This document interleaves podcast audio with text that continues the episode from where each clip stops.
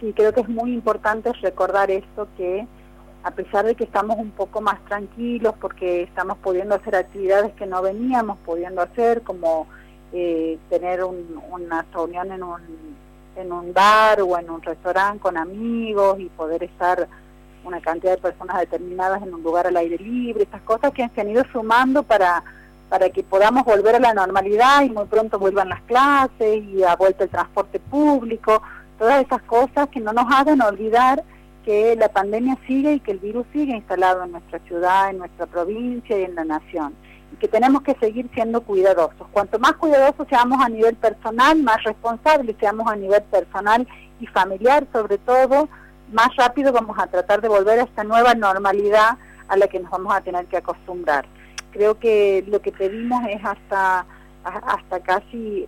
los niños lo entienden, así que cualquiera puede entender el uso del, del barbijo, del tapaboca, sobre todo cuando uno está en contacto con otras personas,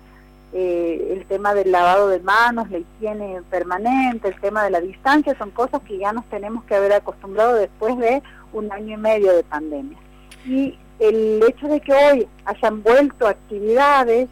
y hayamos podido volver con el transporte, estemos pensando en esto de, volver a las clases en agosto y se, esté organizando todo esto y se haya vacunado a tanta gente, eh, que no nos haga olvidar que tenemos que seguir cuidándonos personalmente.